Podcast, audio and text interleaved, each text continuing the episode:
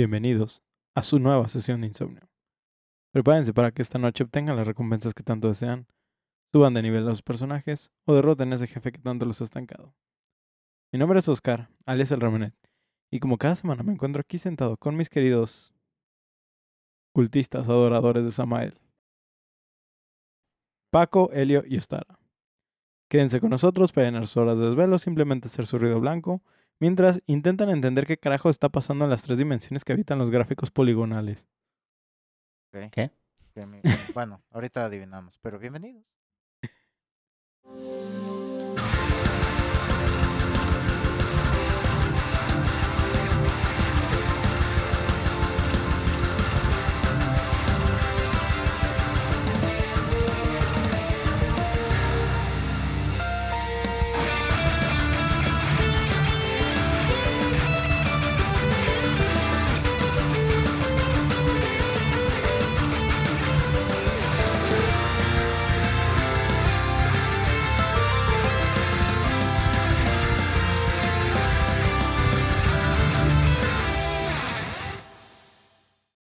Muchachones, es viernes de insomnio.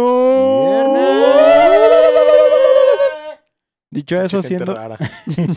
dicho eso, siendo este el último viernes del mes de noviembre, damos por concluidos con el capítulo de hoy, nuestro evento de Noviembre de los Muertos. Para dar así también la bienvenida al mes de las fiestas paganas, ya saben, diciembre. Ah, güey, un montón de costumbres. Bueno, en fin, ya hablaremos de eso. Este, pero, a ver, adivin... Bueno, no. ¿Qué? Continúa porque sé que en... No. Vienen más pistas, dice. Pues para Lo a comenzar, preguntar. para comenzar con nuestro último fin de semana Spooky, primero que nada, ¿cómo están? Ah, Espuqueando. No te espera- off. esperando que ya llegue el Spoopy Spoopy. ¿Ok? Esperándolo, esperándolo. Tengo ya mis propuestas de lo que, de lo que vamos a ver. ¿Qué va? Todo bien, todo chido? tranquis. Nunca sé suficiente spooky. ¿Va que va, Ostara? Va. Pues listos para hablar. Para los que son de audio, asintió. Le valió madre. listos para hablar de otro juego para aterrorizar las pesadillas de nuestros queridos debufados. Para Hemos hablado de uno que dé miedo. ¿Cómo no, güey? Vato, tú ni los juegas. Ya sé. Pues por eso no le dan miedo. Por eso no me dan miedo. El Cold Fear está... Pues vamos comenzando con el juego de cada semana. ¿Ya saben qué título traigo hoy? Ahí está. Me, me faltan más pistas, ¿no? Ah, no, creo que to- ya de otras que... The Cult of the Lamp. Ah, no. Puede que sea Cult of the Lamp o puede que sea... ¿Mencionó cultismo? Mencionó- Samael. Samael. Samael Fiestas podría ser Diablo paganas. 3. Um, Mm, Que Samael no está en Diablo Dios, 3. Samael no está en Diablo digo, 3. ¿No es en el Yo 2? no he jugado Diablo 3. Creo que está en el Yo- 2, pero no me acuerdo, No, güey. n- no estoy seguro que Samael esté en un diablo, pero bueno. X. Güey, Samael es un diablo, un no está diablo. en un diablo. ¿eh? Puede ser y estar. Es como el verbo to be. Ah, la bestia. Ok. No, el verbo to be no, no tiene diferencia. Eso es lo que está difícil de explicarle a un gringo. O sea que la diferencia de ser un pendejo y estar pendejo. Pues, pues mira, se los puedes explicar a veces en carne viva, pero Ah, ahí está, estoy yo y está. no sí. sé. Pues pónganse cómodos, Gracias. esperemos que haga frío para que sientan esa temperatura de ultratumba. Enciendan sus audífonos, apaguen sus luces hasta que solo quede su pantalla encendida No jalo. y preparémonos para este viaje multidimensional. Mm, mm, ¿Tú no mm. juegas así? luego Mm, mm. luego tengo- que le soplen en la nuca, güey, así. Yo, yo No, tengo que decir que no. gen- generalmente no apago todas las luces, más que nada por la vista, güey, porque no quiero dañarme la vista. Porque ya estoy viejo y me chingo los ojos. Ya estoy miope. Pero la neta sí ayuda a la inmersión machín que te... ahora, Sí, claro, pues sí. yo ahora lo que hago es poner una lamparita. Pongo, o sea, no quiero poner así la luz completa, así, luz está blanca. Pero eres, sí que pongo eres. una Yo lamparita. Prendo las lamparita luces de del lava. cuarto y pongo el brillo máximo. Lo estaba viendo una pantalla en blanco así. Seguridad. Se está operando la vista láser, güey, pero a base de pantallazos. Pues vamos comenzando. antes. El género de terror es una categoría de narración que tiene como objetivo evocar miedo, pavor y una sensación de malestar en nosotros, como la cerveza en Paco. Fuck you. Demasiada cerveza en Paco. Lo logra explorando temas y situaciones que aprovechan los miedos primarios, lo desconocido y lo, macabro. El lo azul, macabro. el rojo. Son los colores, güey. Babos. El terror frecuentemente se basa en el suspenso y la atención para generar anticipación e inquietud. Nos mantiene Ansiedad. Nos mantiene, mantiene, mantiene, nos mantiene nerviosos esperando que suceda algo aterrador en cualquier momento. A menudo explora lo desconocido y lo inexplica- inexplicable, ya sean fenómenos sobrenaturales, monstruos o terrores psicológicos. Se nutre del miedo a lo que nos- se- no se puede entender ni controlar fácilmente. Generalmente... No sé qué traigo. Generalmente. Generalmente, generalmente hay muchos subgéneros dentro de la categoría del terror. Y aunque, al igual que en todos los otros géneros, es difícil encasillar algo en solo uno, hoy vamos a generalizarlo simplemente en ese. El terror psicológico es un subgénero del terror que se centra en inquietar y aterrorizar a la audiencia al profundizar en los aspectos psicológicos y emocionales del miedo y el pavor. Sí, güey, simplemente eh, es meterse en tu cabeza. en lugar de depender únicamente de la violencia explícita o los sobresaltos. A menudo explora el funcionamiento interno de la mente humana, ansiedades profundamente arraiga- arraigadas y la fragilidad de la cordura. Como arañas gigantes. El horror psicológico tiene sus raíces en diversas formas de literatura y arte que se remontan a siglos atrás. Sin embargo, su desarrollo en los medios modernos se puede atribuir a las siguientes eh, influencias. Zombies, ¿no? Las primeras serían la literatura gótica, que pues las primeras novelas góticas como Frankenstein de Mary Shelley y las obras de Edgar Allan Poe a menudo profundizan en temas de tormento psicológico y oscuridad interior. Estos escritos sentaron las bases de lo que sería hoy el horror psicológico. También tenemos la parte favorita de Evangelion, que es el existencialismo. La filosofía existencialista. que- Eso es lo que te dan tu madre de Evangelion, güey. Creo que eso es lo que me dio mi madrazo de existencialismo cuando estaba en la universidad. Y eso y la Fanta. bueno, la El filosofía. tank de naranja. El tank de naranja, güey. La filosofía existencialista que ganó prominencia en los siglos XIX y XX exploró temas de aislamiento, falta de sentido y la condición humana. Escritores como Franz Kafka y Albert Camus contribu- contribuyeron a los temas existencialistas que luego influirían en el horror psicológico. El que sí nunca, es el que leímos en la prepa y que no la entendí fue el de Metamorfosis. El de metamorfosis, todo el Es de- mundo. What? What? Se vuelve cucaracha. Sí, pues, se supone pues, que el no güey a- la, la analogía. bueno, se supone que el vato quería hacer que te que sintieras lo absurdo de la, de la vida a través de lo absurdo de su historia. Como Pero, pues, yoyos, güey. ¿cuándo, cuándo entiendes eso? Jamás. Eh, Bueno, y también tenemos al cine antiguo, que serían películas de terror clásicas como Nosferatu del 22. Nosferatu. Er, de verdad. No del 2022, de lo siento. 1922. El gabinete del Dr. Caligari No de mames, ya tiene 1920 100 años, a la verga. incorporaron elementos psicológicos con imágenes inquietantes y temas de locura, cosa que podemos ver en el capítulo de Bob Esponja con Nosferatu. Nosferatu. No, De hecho, yo ahí dije, ¿quién chingados es ese güey? Luego lo busqué, luego vi que era una película de terror y dije, Nel. Luego crecí y dije, déjame verla. Y dije, Una película de terror clásica. qué? Las películas de terror clásica en realidad. Sí, no, no dan miedo. Pues el terror psicológico se diferencia del terror tradicional en varios aspectos claves. Por ejemplo, este, les- eh, es- hay un énfasis en lo que es la mente. ¿sí? Les decía que el horror psicológico se centra en los aspectos psicológicos y emocionales del miedo. A menudo explora los pensamientos internos, los miedos y los traumas de los personajes, lo que los, lo hace más introspectivo y menos dependiente de amenazas externas. ¿sí? También, si bien el horror tradicional puede depender de la violencia explícita, la sangre y los sobresaltos, el horror psicológico se nutre de la sutileza y la ambigu- ambigüedad. Por lo tanto, ese- por- siento que muchas personas sentimos que es superior. Ajá, exactamente. De ahí dice la Silent Hill, güey. No es... e- Es que yo siento que no es como que sea superior, es simplemente a algunos les afecta más un estilo que otros. Eh, ¿Sí? Supongo que sí. Pero es de, no sé, se me hace un estilo de horror como más artístico que, o sea, que cuesta más trabajo generar una atmósfera Sí. que hacer simplemente pues los. Sí, Yo siento que Se también es queda más tiempo contigo, güey. sí, eso, se queda más contigo, precisamente porque también hay mucha gente que hace desensi- desensibilizó de los jumpscares o de estar viendo monstruos o el gore o cosas así. Entonces cuando ya te, pon- te plantean cosas un poquito más perturbadoras, digámoslo así, que sí se te quedan acá Como clavaditas en la cabeza, pues es cuando dices, ay, ¿De verga. dónde vienes? Así es. Pues a menudo deja espacio para la interpretación, invitando a los espectadores o jugadores a cuestionar la realidad de lo que están experimentando, que es prácticamente simplemente el miedo a lo desconocido y una de las razones por las que las obras de Lovecraft pues son también grandes, ¿no? Porque es mucho a la interpretación y a lo poco que podemos entender de esas obras, ¿sí? También eh, tiene un aspecto que es que hace que la tensión se, se queme lentamente. O sea, el error psicológico tiende a generar una tensión eh, muy lenta, ¿sí? Permitiendo que el miedo y la inquietud hiervan a fuego con tiempo. Como, A fuego lento. como leer el de On Brand, que es Slow Burn. Slow burn. sí, no. Nadie entendió esa referencia y gracias, gracias por no haberla entendido. Si la entendieron son unos enfermos. Puede crear una atmósfera de pavor que perdure a lo largo de la narrativa en lugar de provocar conmociones inmediatas. Que es lo que decimos generalmente de películas de terror actuales, que simplemente, o sea, nada más es como de que, güey, pues, no me da miedo hasta que llega un punto donde digo, va a pasar algo, pasa algo y nomás brinco y ya. Ese fue el miedo que, que me generó la Y te caga porque ya sabías que ibas a brincar, pero de todos modos brincas. Exactamente, güey. Pe- Pero, al final de cuentas, o sea, como que lo sientes barato de cierta manera. Sí. Barato tu ropa. Barata to- Ah, no, es chatarra. Chatarra todavía. I only got $20 in my pocket.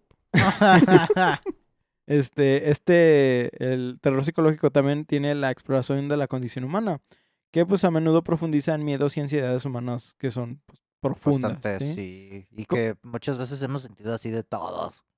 Exacto, y que nos identificamos más fácilmente, como el temor existencial, el miedo a lo desconocido y la fragilidad de la cordura. Una de las cosas que no sé si Ah. todo el mundo ha tenido así como el miedo existencial. Siento sí, que ¿no? es, es- No, pero... mm, Empieza cuando em- ves al espacio, güey. Em- em- empieza cuando de la nada eres consciente, güey, así de que a los 4 o 5 años de la nada, No, ¡ah, no, verga! No, no. Mames, existo, no. Cuando caes en cuenta de que las, Güey, hasta que, hasta que- que empiezas a hacer zoom out es que la gente se empieza a dar que color. las Un mouse. estrellas son soles, o sea que... Sí. que la no es al que revés, los soles son aquí, o sea, estrellas. allá. Bueno, sí. Pues simplemente el-. Ah, Viceversa. cuando analizas tu límite de lo profundo que puedes nadar contra lo profundo que es el Que es el océano, océano, así de güey. fácil, güey. Sí, pues algunos Lo es que el es el mar. pinche abismo de lo... Ah, no pensemos en Hasta tiene un nombre para su miedo. Ajá. Puede plantearse preguntas profundas sobre la naturaleza de la realidad y la identidad. Hasta tiene un nombre para ese miedo. Necrofilia. Entonces, ¿ustedes también son necrofílicos? No. Yo no. El terror psicológico pone un fuerte énfasis en el desarrollo del personaje y sus luchas psicológicas. A menudo presenta narradores o protagonistas poco fiables cuyas percepciones están distorsionadas, añadiendo capas de complejidad a la narrativa. Ahora, muchachones, ya con todo eso, eh, ya sabemos específicamente qué juego estamos hablando. Sí, ¿verdad? No dijiste nada del juego, güey. Dijiste en lo que copiaste de Terror Wikipedia una vez psicológico más, podría ser Silent Hill, las definiciones. pero... Pero, pues con lo que dijo al que- principio no creo. Es que el nombre específico de Samael es lo que no me deja plantearme bien qué vergas es. En 1996 ¡Ah! se, ¡Coño! empezó, se empezó a desarrollar un proyecto a manos de Konami. Aún hay más. Ya ah, saben, sí es Silent Hill. ya saben, la gran que, la gran K. Konami. Cuando en ese entonces hacían buenos ¿Ese no era juegos. Kellogg's? También. Ay, que... Pues sí. Konami entonces decidió producir un juego que pudiera ser exitoso en los Estados Unidos. Ese era literal su enfoque principal. Bajo estas ideas nació el Team Silent, de los cuales voy a nombrar algunos personajes claves. Hay varios personajes, de hecho aquí puedo crecer más para ver mis notas. Este, pero específicamente voy a hablar de dos, ¿sí? Que serían Keiichiro Toyama, que fue el director y el escritor del primer juego de Silent Hill. Él desempeñó un papel fundamental en la definición de los elementos del terror psicológico y el diseño atmosférico. También está Akira Yamaoka, que fue el responsable de componer la icónica e inquietante música de la serie de Silent Hill. Su música contribuyó significativamente a la atmósfera y la sensación de pavor del juego. ¿Sí?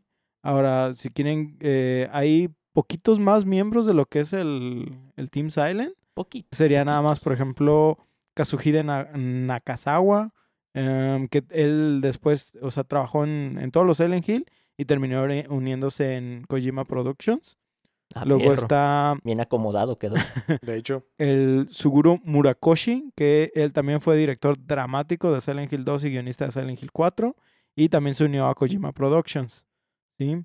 Está Hiro- Hiroyuki Owaku, que fue guionista de Silent Hill 2 y Silent Hill 3, y co-guionista de Silent Hill 1. Ese no hay, no hay datos de dónde, dónde terminó. desapareció. Ah, que a propósito también, el, el director que les mencioné hace ratito, este Keiichiro Toyama, él después del primer Silent Hill se fue, no me acuerdo si se llama Japan Studio, que son los que hacen Gravity Rush para PlayStation. Arre. Y ese vato hizo también la serie que se llama Siren. No sé si alguno de ustedes la ubique. Es un juego literal full japonés tipo Silent Hill, ¿sí? Pero pues precisamente creado por el director original de, de Silent Hill. Para Eh, darle más ah, in- Ajá, exactamente. Luego está Masahiro Ito, diseñador de criaturas y antecedentes de Silent Hill, director de arte y diseñador de criaturas de Silent Hill 2 y Silent Hill 3. Tampoco hay a dónde se acomodó. Está Akira Yamaoka, que pues fue el director de sonido de toda la serie. Fue el productor de Silent Hill 3 y Silent Hill 4. Dejó Konami para unirse a Grasshopper Manufacture. No tengo idea de qué es Grasshopper Manufacture, pero es otro estudio de videojuegos. Y luego está suena.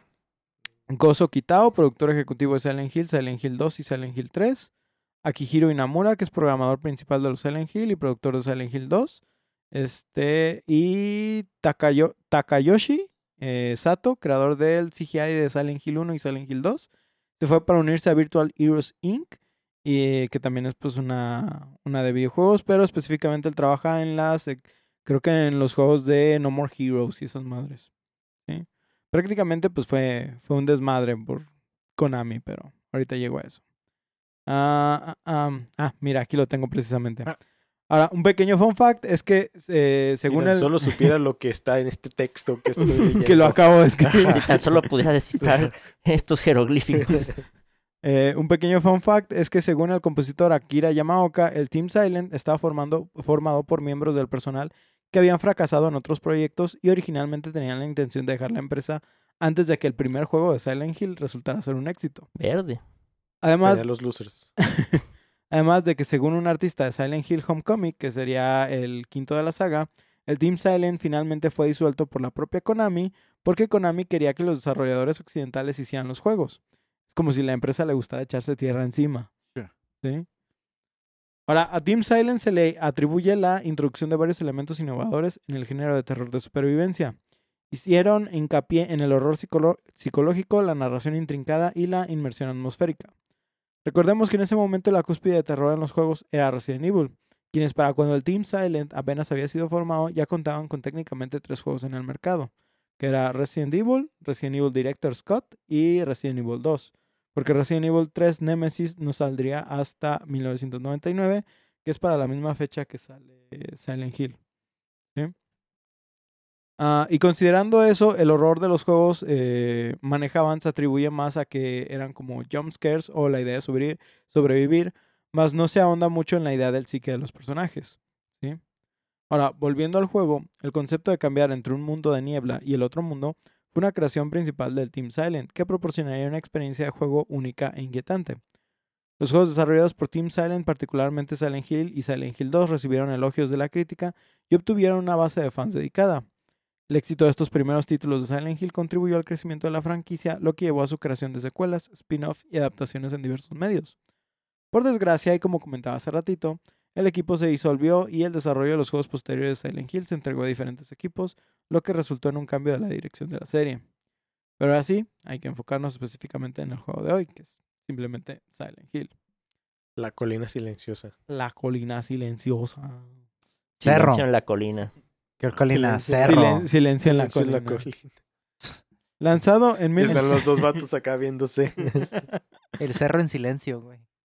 La- lanzado en 1999 por Konami, es un título fundamental en el género de los videojuegos de terror y supervivencia. Este juego no solo introdujo a los jugadores a un mundo inquietante, atmosférico y psicológicamente inquietante, sino que también sentó las bases para la evolución de este género. Me encanta esa palabra, ¿verdad? Inquietante. Mórbido perturbador. Una de las características que define Una de las características que define a Silent Hill es su excepcional capacidad para crear una atmosfe- atmosféric- atmósfera escalofriante e inmersiva. Ahí te va, güey. Ese te lo hiciste tú a ti mismo. Sí, güey, yo escribiéndolo. sé. El escenario del Yo juego, sé que no voy a poder leer esto, lo pondré.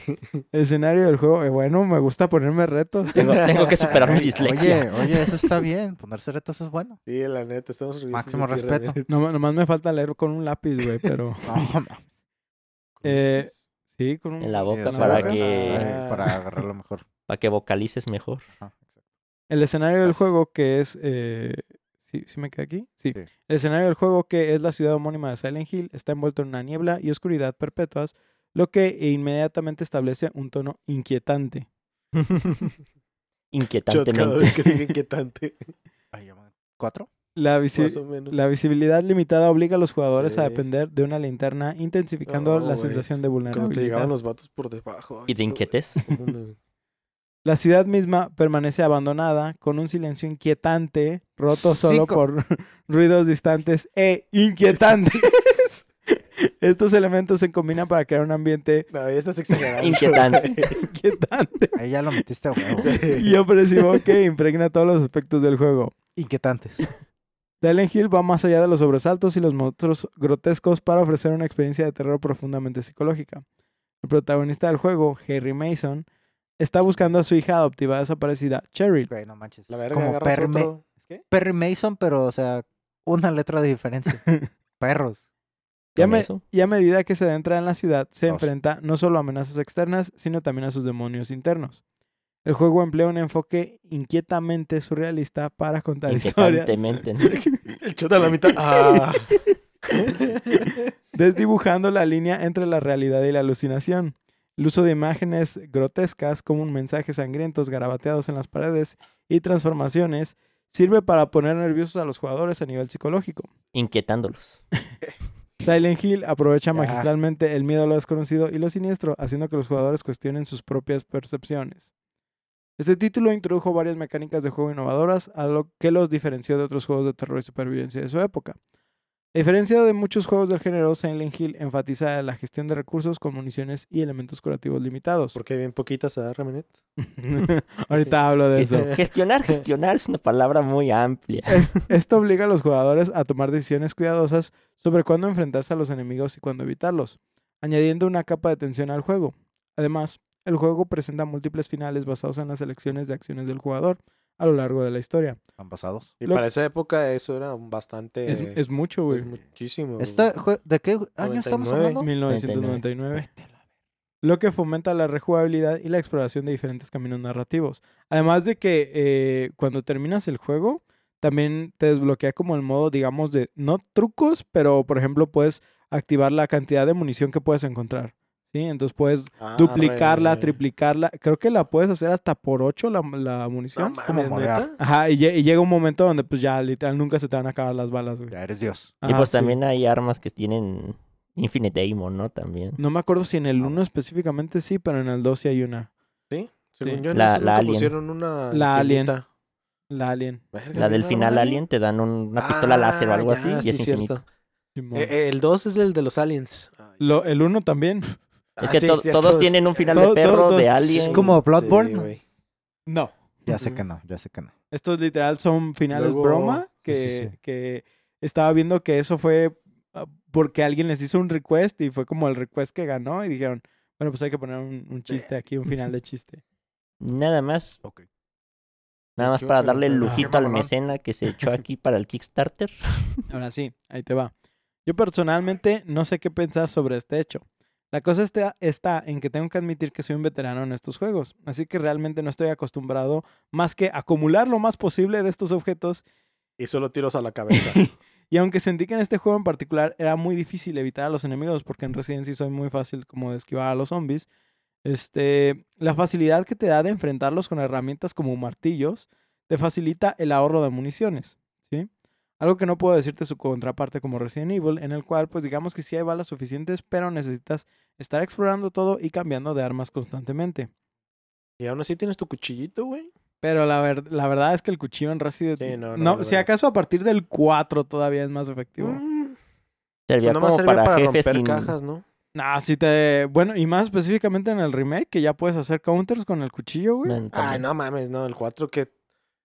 ¿Han visto esa que entra y hay como ocho vatos y a los ocho se los surte acá en un combo? Bueno, ya es acción, Bueno. ya es QT. Por, por eso yo, por eso yo sí digo de que yo no sentí tanto, y ya lo había hablado con ustedes, yo no sentí Ujú. tanto que fuera una administración de recursos como en otro survival, pero específicamente el hecho de que aquí te dan herramientas melee y que yo personalmente no estaba tan aterrado en el juego más que por la atmósfera, entonces los enemigos, o sea, me venían igual. Entonces literal me estaba enfrentando todo a vergazos. Y, y al final me di cuenta de que, por ejemplo, el cap de balas de la pistola eran 200, ¿sí? No- Entonces sí dije, güey, qué chafa que solo te puedo cargar 200 balas. Sí, tan solo disparara.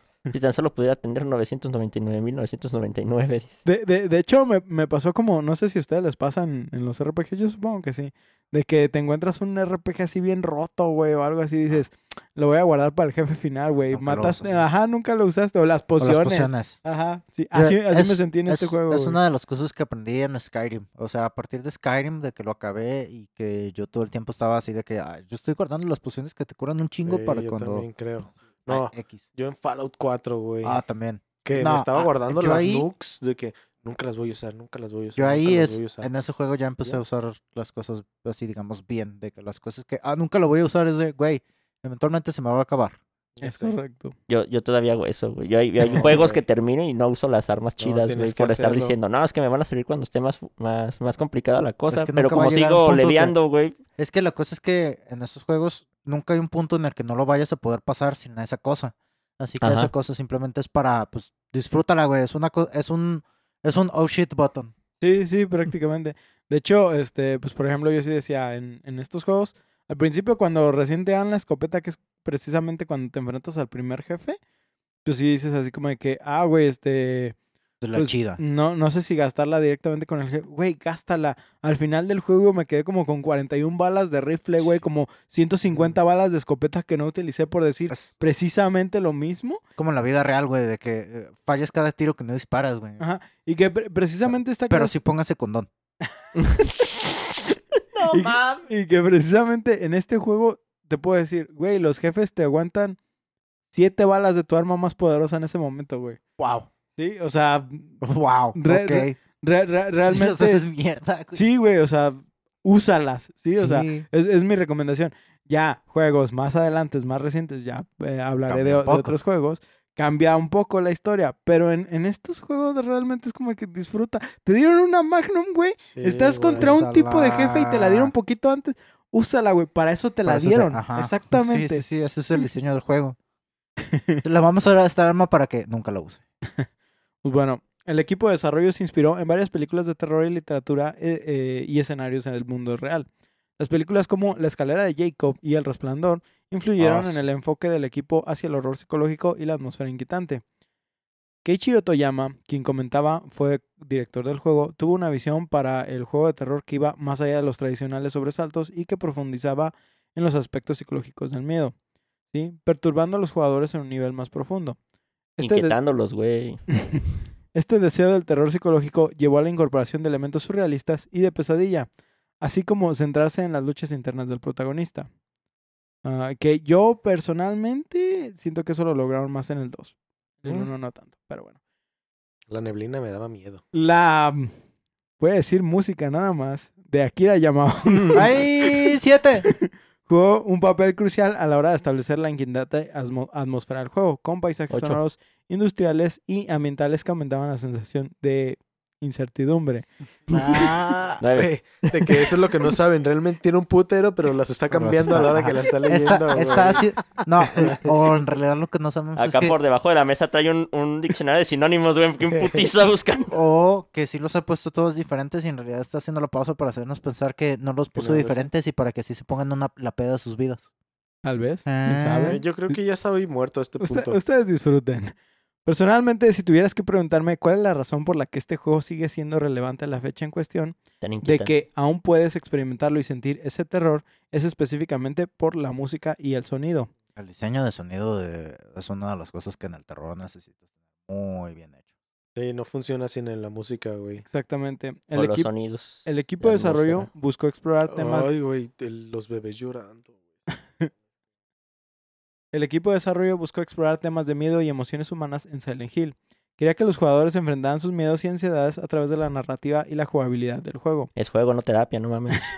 Esto, esto se refleja en el uso del simbolismo en el juego, imágenes eh, que son pues, perturbadoras y el deterioro psicológico del protagonista mientras busca a su hija desaparecida.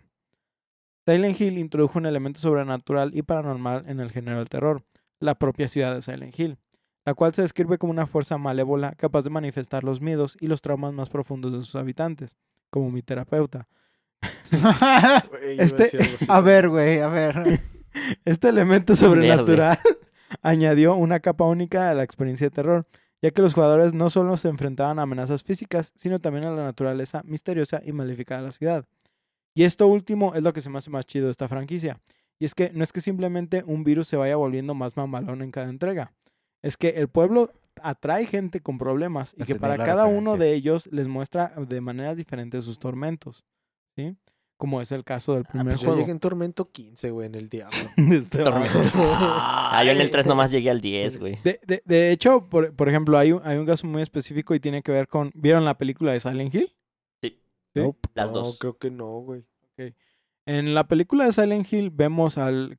¿Cuál creen que es el enemigo más eh. Icónico. icónico de la Pirámide. Cabeza de pirámide. Cabeza de pirámide, precisamente. Y en la película vemos al cabeza de pirámide. Que si bien hay varios argumentos en internet sobre si es, es real que, na- que puede permanecer en todos los juegos, la realidad es que el cabeza de pirámide solo aparece en uno porque es parte de los tormentos del protagonista del juego 2.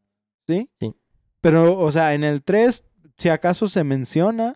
En el 4 no, creo que Es también que- tiene una mención de él. Sí, es que cada uno, o sea, es lo que decías, ¿no? Que cada uno se, baja- se basa en el psique del protagonista y por sí. eso no, no vas a tener los mismos enemigos. Y Exactamente. las, las enfermeras cabeza de burbuja, las bubbleheads, también se supone que solo son para ciertas personas. Exacto, entonces no tiene sentido verlos, por ejemplo, en la película de que, que no tenían relación hacia ella, o sea, no tenían un... Sí, ¿Por qué estar ahí? Ajá, porque estar ahí, tuvieron que haber buscado algo único específicamente, pero supongo que también para darle la pil a los fans, pues no- la nostalgia.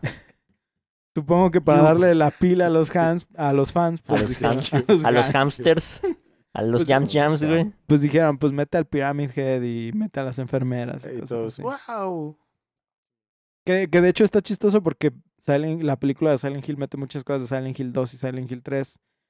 Ah, pues es que hay veces que pues, tienes que aprovechar lo que tienes en toda la franquicia para Sí. ganar Sí. tiempo. Resident Evil be like. Pero bueno. Am, en el caso del primer juego, la historia de, comienza con Harry Mason, el personaje del jugador, buscando a su hija adoptiva, Cheryl, que desapareció después de un accidente automovilístico cerca de la ciudad de Silent Hill. Mientras Ha- Harry explora Silent Hill, se encuentra con varios fenómenos inquietantes y sobrenaturales, incluidas criaturas extrañas y entornos de pesadilla. Oye, ¿no habrá sido. ¿Cómo se dice? Como referencia al Resident 2? Porque también buscaban a la niña que se llamaba Cheryl, ¿no? Cherry.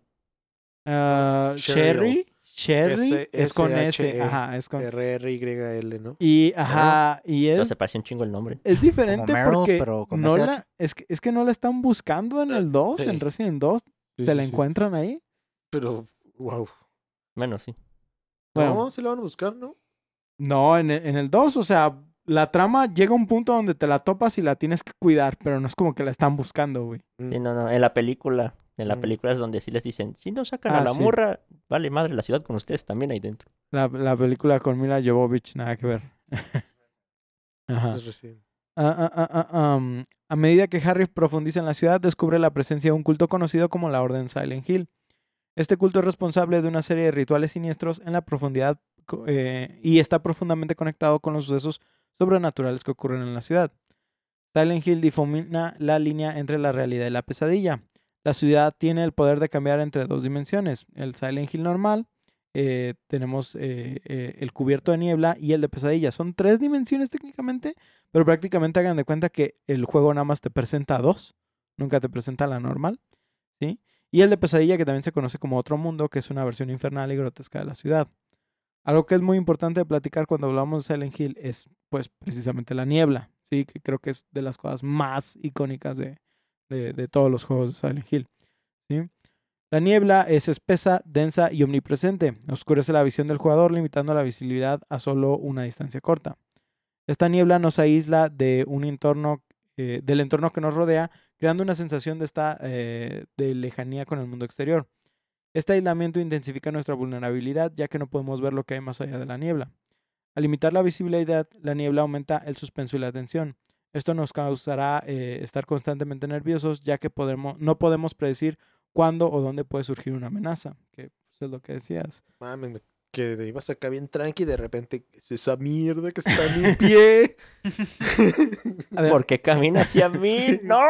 Además, también tiene un, propo- un propósito simbólico. Representa la confusión de la realidad y lo sobrenatural.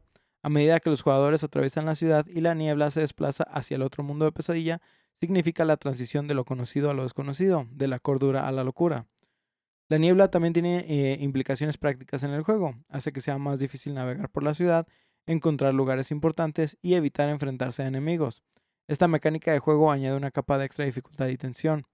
También este elemento eh, es como una solución creativa a las limitaciones técnicas del hardware de PlayStation, ya que cuando se desarrolló el primer juego, la distancia de dibujo limitada permitió a los desarrolladores mantener el rendimiento del juego y al mismo tiempo crear un estilo visual distintivo y espeluznante, que creo que es una de las mejores cosas que tiene el juego, su atmósfera debido a la niebla. De hecho, Sí. lo que iba a hacer también el comentario de que, pues, sí lo aprovecharon, pero realmente no es que fuera intencional, sino que fue como parte de lo que tú dices, las limitaciones, y fue como, bueno, ¿y cómo le hacemos para que no se vea solamente como que estamos trabados porque no podemos exprimirle más a este pedo? Ah, pues vamos a poner esta madre para que sirva como atmósfera sí. también, para que se sientan como más enclaustrados y también ayude a que se estresen más y tengan más miedo y bla, bla, Y bla. me ¿no? ayuda a reducir el campo, ¿no? De Sí. carga. Sí, no, y, y, y realmente, pues es, es, por ejemplo, si tú analizas Resident, eh, estamos haciendo obviamente la Sí, referencia porque porque, es es, como lo más es- es cercano. Contemporáneo. es lo más contemporáneo. contemporáneo y lo que más se le aparenta también Sí. eh, en ese sentido, ¿no? Y por ejemplo, Resident realmente, o sea, tú cargabas pequeños segmentos de un mapa y abrías una puerta y cargabas otro segmento, ¿sí? el-. Siempre tenías eh, puntos de carga. Sí, pues de hecho las animaciones para abrir puertas eran mini pantallas de carga, ¿no? Exactamente. Silent Hill hace algo similar cuando estás en, en, pues dentro de edificios. Pero mientras exploras la ciudad, o sea, realmente es una carga de, de mapa Constante. completo, constante, ¿sí? Entonces el hecho de que la niebla ayuda a que solo se esté renderizando lo poco que puedes visualizar, ayuda muchísimo. Que es, si lo pones en perspectiva, es muy similar a lo que hemos comentado ya con la tecnología que utilizaron con Aloy en, en ¿La Horizon? Zero Ah, sí. Dawn que pues, realmente solo está el, el- el PlayStation solo está cargando lo que tienes enfrente, ¿sí? No está renderizando todo lo que es- exactamente lo que tienes en el campo de visión y todo lo demás está como en un proceso como de espera a que lo estés visualizando para empezarlo a cargar. Lo tiene precargado, pero no lo tiene a full. Exactamente para no utilizar recursos no necesarios. cosa, güey. Ese pinche, Sí, ese es, pinche motor es una locura. es, un- es- es una mamada bien buena, güey. Gracias. Y eso que no es de las de abajo, dice. Pues la presencia de la niebla en el juego también tiene un impacto en el diseño de sonido. Los jugadores pueden escuchar sonidos distantes y ruidos espeluznantes, lo que aumenta la sensación de incertidumbre y temor.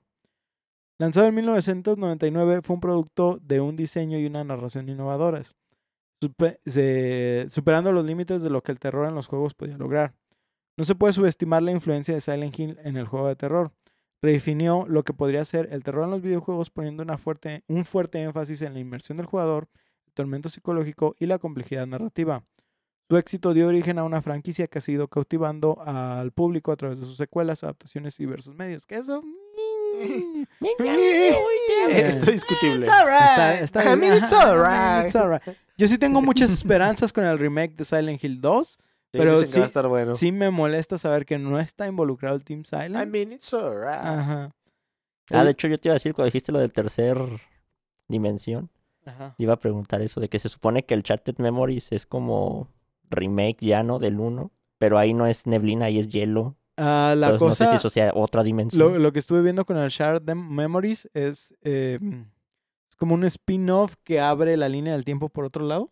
Ah, la bestia. No es específicamente un remake, es una revisión del primer juego, pero desde una línea del tiempo diferente. Ah, la bestia. Bueno, tiene sentido. Pues ¿Por es- qué está el hielo entonces? Es un what if. Sí, es un what if prácticamente. Eh, otras cosas, lo que ustedes no entendían, por ejemplo, lo, lo de Samael, ¿sí? Realmente este, el culto sigue al, a, a Samael. Cierto. Sí, entonces Hay esa es una de las razones. De hecho, pues sin... es- bueno, no, no, no digo nada más. Oh. Es el que ocupa el sello de Metatron y Ya, el- ya, Sí, ya, sí, sí, ya. sí, Sin spoil. Güey, no te sí, creas, sí, sin sí, spoiler. Sin spoilers, ya les iba a decir. Sin spoilers, así va al una de final. las cosas que me acuerdo mucho, no me acuerdo, creo que es del 1 Ajá. o del 2. Creo que es del. Que hay unas. Unas escaleras que tienes que ir subiendo. Ajá. y que son infinitas. ¿El que te tienes que regresar? Simón. Ah, es, si- si no me equivoco, es del 4, ¿Es güey. del 4? Sí, güey. Del room. Sí. No mames, ese se me hizo bien tripiada porque yo no estaba jugando esa parte, lo estaba jugando ya mi carnal. Y de que estaba subiendo y subiendo. Y mi carnal, le, ¿qué pedo? Porque nunca llego a ningún lado. Y yo, güey, intenta regresarte a ver qué pedo. Y no se regresa. Y la escalera son ocho pasos, güey. Llevaba horas subiendo, Sí, güey. sí, sí. Me, me- me- me pasó similar, yo también sin saber. Yo también me acuerdo que me estaba viendo mi hermano y estábamos así como de que, ¿Qué que, pues ya subimos Sí, mucho, ¿no? mames, ya se ve Y- oscuro, güey, yo- de que nada más se ve la escalera. Entonces, Yo, yo, yo creo que sí, nosotros sí dijimos también, tampoco una Ya- hora, ¿da? Ya Pero- mamamos, ¿no? pero, pero- pero sí no, dijimos no, como de pues. que 10 minutos de que, güey, pues no, ya se me hizo. Y yo, yo hasta dije, se trabó el juego, güey. ¿Sí? Bugueó. madre. Sí, y en eso, lo, de que lo iba a resetear, pero me dijo mi canal también, a A ver, ver, regrésate. Y, ah, bueno, pues vamos de regreso. Y ya, güey, con Sí, eso, eso fue, güey. Llegas, güey, dándote la media vuelta, pero se me hizo bien cagado porque se veía bien normal y nunca había pasado nada de eso en el juego, güey. Entonces subes las escaleras y tú vas acá. Es que 10 minutos de. ¿Y dónde está la diversión? el juego Esta específicamente. es la diversión. Y a, a lo largo ¿Dónde de. está el entretenimiento? Yo, yo sí lo digo, eh, no, no le echo caca a los otros juegos. A mí me gusta, por ejemplo, mucho Silent Hill Homecoming. Este, a pesar de, de- de las fallas que entiendo del juego. Pero a mí, la saga principal se me hace muy importante. Y específicamente a veces cómo juegan contigo, como eso de las escaleras, Sí, güey. se me hace algo increíble. Ahí en el 2, sí, sí es en el 2 o es en el 1, no me acuerdo. Eh, eh, en, uno de los dos estás, haz de cuenta, queriendo utilizar un elevador, ¿sí? Y haz de cuenta que tú llegas al elevador, tienes que hacer toda una, eh, como una quest, vamos a decir, para poder activar el elevador. Y una vez que lo activas, haz de cuenta que te subes al elevador y te dice, tienes tres pisos. Entonces, exploras los tres pisos, güey, te das cuenta de que estás atorado, güey, y dices, no mames, pues qué pedo. Te bajas al generador nuevamente, estás checando todo, y no encuentras nada. Te vuelves a, subir al elevador, güey, y de la nada hay un cuarto piso. Y tú estás así como que, yo estoy seguro de que ese cuarto piso no estaba, güey. Yo estoy bien seguro de que esa madre no estaba. Sí, aparte No. como se meten en ese trip de que es como los miedos o algo así, o sea, como mental, te lo pueden cambiar así cualquier ratito. Sí, y, No, y- perro. y- y no lo, y no lo esperas. Y la neta es que todos los juegos tienen algo similar. Esa de las la- escaleras sí me agarró con la guardia baja, güey. te- te juro Con, el elevador me imagino ¿Por acá qué de... no llego, güey? Con el elevador me lo imagino acá bien enojado de ni siquiera me voy a asustar porque es todo de la verga. Es, es que, ¿sabes qué es lo peor? O sea, por ejemplo, en mi caso, de que yo decía, güey, es que ponle, es el, es el elevador, me vuelvo a subir. El problema es que yo había usado las escaleras las tres veces que exploré en cada, Cada, en, en cada cada piso. Entonces yo nunca me di hasta que ya me desesperé y me metí al elevador y de la nada, o sea, cuando, cuando presionas para que vea la, como los iconos, ya ves un cuarto número y dices, Hold on. Eso no estaba, güey. Y yo estoy seguro que eso no estaba, güey. Sí, yo... O Ah. que de la, de la nada hay cosas que cambian las caras, güey. O sea, que, que están quietas y de la nada voltea volteas y para dices, otro lado. yo estoy seguro que esa madre se movió, ¿Sabes güey. me- Güey, esas cosas, güey, ¿cómo sí, te güey. sacan? O no, sea, cuando te volteas, que si las estás viendo no se mueven. Ah, güey, esos juegos no, güey. No, güey, no, güey, no, güey. Tienes que estarlo viendo si no se mueve. Sí, mon, cabrón, no Ah. mames, qué perro miedo me dan. No, güey. Este, yo lo que iba a decir es, no, yo no he jugado Silent Hill, pero algo de eso que ustedes están mencionando que me suena familiar y que me tocó vivir en otro juego que tiene como inspiración Silent Hill, lo que estoy escuchando. Este, es el de Layers of Fear. Ok. Que en ese Ah, hay una parte en la morí, que morí. Tienes, que estar siguiendo, no me acuerdo cómo está el rollo de que tienes que estar siguiendo a algo o a alguien y llega un punto en el que ya no lo puedes seguir y es de, ¿qué onda? Y ya tienes que, tienes que seguir así como el ruido, pero que lo sigues y lo sigues y lo sigues y lo sigues y lo sigues y o sea, así, y es de, no, espera. Y te quedas de, a ver, y si me doy la vuelta y pum, una puerta luego, luego, y es de, ah, ok. Ah, yo creo que va a ser como el, el, el silbón. Luego, ah, El silbón. O sea, es un... Era latinoamericano, no me acuerdo de qué lugares, pero es eso, escuchas que alguien silba, Ah. pero entre más Ah, fuerte más suena fuerte es es, porque está está más lejos de lejos. ti, y entre ah, más ya. Ah, es leve como lo la oyes Llorona. es Mm. porque está más cerca de ti. Como la llorona. No, Qué y bueno que los fantasmas no existen. De hecho, de hecho a mí me sacó de pedo eso porque yo cuando escuché lo de la llorona, yo nunca escuché eso. Ese, ese contexto De que de- cua- de del que- que Que sonido. entre más lejos la escuches es porque Ajá. está No, más yo, cerca. no- yo nomás sabía que pues hacía el ruido típico de ay mis hijos y ya. Y ya cuando escuché lo del silbón y luego escuché que también la llorona tenía con eso, me quedé. Que son sus Hmm, son super curioso, güey. es... Compraron es- esos percos al subir de nivel. Eh, Desbloquearon el mismo sí, perk, güey. güey, es Usaban que- en la misma rama de habilidades. Es- esa es la cosa, güey. La Llorona se hizo una build bien pasada de verga, güey. La neta sí estaba bien dura, güey. Y en ¿Qué? overlevel, E- Es, es Bill de Gride de nivel 90, ¿da? sin pedos. Puro equipo legendario. No, ne- ne- neta que esos juegos. Y ¿sabes qué es lo, lo, lo que más me gusta? Juegan mucho con la idea de. de hacer lo que no ti- lo que sabes que no tienes que hacer en una película de terror. ¿Sí? Específicamente hay muchos puntos donde, por ejemplo, literal, así, está una pared, güey. Está un recuadro así donde tú ves como carne así.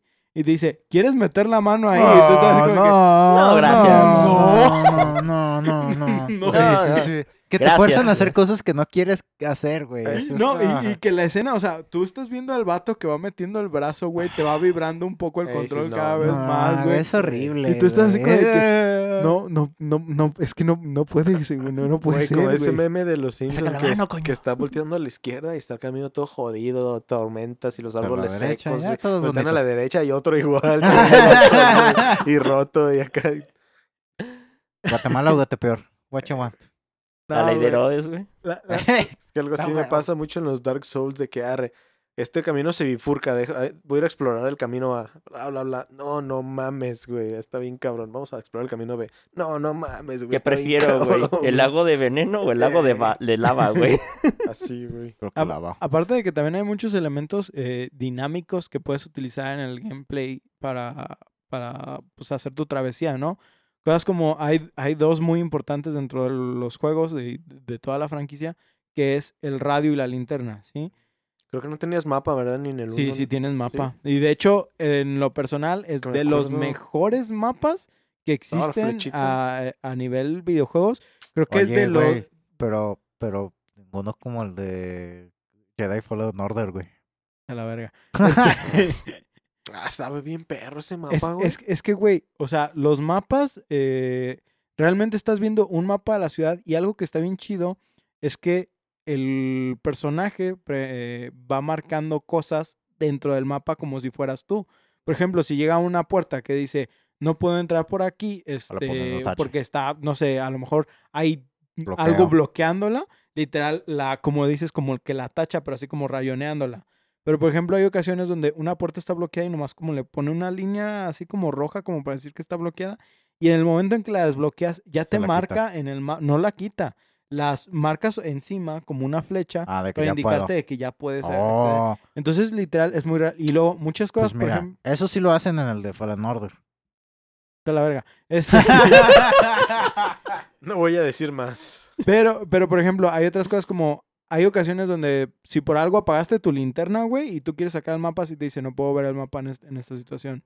Sí, Ok. ah, o sea, son pequeños, chido. pequeños detalles, pero que te dices, ah, güey, eso, eso está importante. Tiene Y luego- sentido. Hay enemigos que reaccionan a tu lámpara. Entonces, es, eh, hay momentos donde es vital apagarla y simplemente moverte lentamente a- al- alrededor de ellos, esperando, porque de todos modos hacen como movimientos bruscos. Es algo que sí introdujeron en la película y sí está chido, es, es un elemento clave de la película. Pero, por ejemplo, también el radio, güey. El radio ayuda mucho en lo que es la inmersión del sonido. Para los que no hayan jugado algún Silent Hill o no sepan cómo funciona, tenemos una especie de radio que hace estática cuando nos acercamos a los enemigos. Entonces, mientras estamos así a veces en nada de ruido y de la nada empiezas a escuchar estática, es como que dices, güey, algo se acerca. Pero si no lo puedes ver, es como que, ay, güey, algo se acerca. De hecho, No, de no hecho esa es la... o sea, sí. a, a lo mejor Ya, no está ya en tu visión, te pues. De hecho, esa es la cinemática no introductoria de cuando recoges el, el radio, ¿no? Que estás exacto. acercándote, pero no tienes visión de nada alrededor tuyo y empieza a sonar.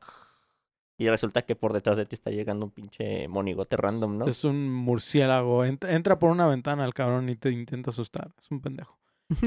Te chingas tu madre ese güey, dice. Güey, güey, todo lo- todos los murciélagos de. Silent Hill 1 que Sí. chinguen a su madre, güey. Qué bueno que ya no hay cosas voladoras en los otros, la neta no me acuerdo. Este... en el No, 2 qué al menos no hay, en el 2 no hay cosas voladoras. Spoilers, hay Güey, muchas sí cosas voladoras. cogazonas las cosas voladoras, güey. También en el Resident Evil, cómo me molestaban. Pero todavía en Resident Evil creo Son que... muy Eh, manejables, eh, es pues, que son muy te- eh, manejables. eh, es, lo- es lo que decía, la especificación de que en Resident hay munición, ¿sí? Para enfrentarte a las cosas. En Silent Hill es quererle pegar algo que está volando, güey. Sí, pues no. Con, con un palo que tiene Sí. clavos en la punta, güey. Estás jugando a piñata, güey, pero sin soga, güey, ¿sabes? Sí, güey, exactamente. Pues, para no hacerla más larga, el legado de. Silent Hill Ay, ¿Se puede? perdura no solo por su capacidad de aterrorizar a los jugadores, sino también por eh, su estimulante exploración de la condición humana. Es un testimonio del poder de la narración interactiva y sirve como recordatorio de que incluso en el ámbito digital, los miedos más profundos y duraderos a menudo residen en las profundidades de la mente humana. Uh, Mientras la niebla continúa cubriendo la ciudad de Silent Hill, el legado del primer juego es un testimonio de su impacto duradero en el mundo de los juegos de terror. Muchachones, denme sus comentarios finales ya para ir cerrando este capítulo Ah, y este güey. viernes de muertos. el meme ese en el que va el güey conduciendo y se ve Silent Hill, que no se voltea y pone el auto en reverso. Sí, Raycon City, güey. Raycon Bye. City también. Como les decía yo de estos, pues no no tengo experiencia con, con ellos, pero pues son de esos, de esos clásicos que uno... De estos no sacaron remasterizados. Del No 1 han no, hay. Sacaron el- las HD Van a sacar el Collection. 2. El, el otro día me encontré así una versión que alguien había hecho en un real de Silent Hill 1, pero es nada más como la primera parte. Y es nada más, el vato sí pone así un letrerote de que esto es solo un proyecto Por que favor, no hice me... nomás para pasar una materia o algo Arre, así. De que dice, no va a continuar, no va, no va nada para que no lo no, no tenga pedos de copyright, y toda esa madre. Pero la neta es que yo sí siento que al menos el primer juego en cuestión de estética, sí no le vendría bien un remake o una versión de PC donde puedan modificar las texturas, güey. Porque, a pesar la de que niebla, es, ¿no? Se eh, eh, sí, se, se ve bien, güey. Todavía Sí. se ve bien. Se Real- conserva. realmente el problema es que creo que se ve muy, vamos a decir, Tomb Raider de esa época. Muchos polígonos por todos lados, güey. Más Polígonos bien, Las- reales, polígonos La- las caras son planas y nomás ves ah. como pequeños detalles. Sí, sí, ¿sí? sí. Este, también, o- algo, algo que hay un problema muy grande con, con el primer juego específicamente es la localización, ¿sí? El acertijo que comentábamos del piano, ¿te El acuerdas? piano. Hace unas semanas. Este, hay unas cosas que... El juego, pues, literal, nomás lo tradujeron de japonés a inglés, ¿sí? No, no tiene una localización real. Sí, Otros sí. idiomas. Las Ajá. instrucciones del puzzle se pierden bien Ah, cabrón con, con la traducción. Entonces, pues como que sí hay algunas cosas en las que podría mejorar. ¿Es jugable? Sí.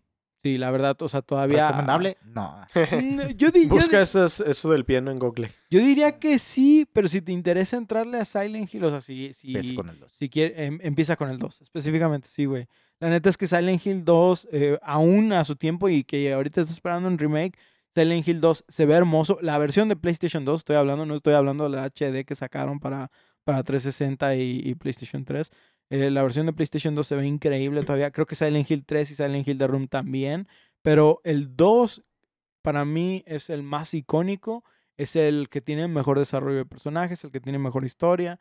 Y en general es el que tiene mejor eh, desarrollo de, de lo que es el psique, güey. Porque es el que más afecta a su protagonista.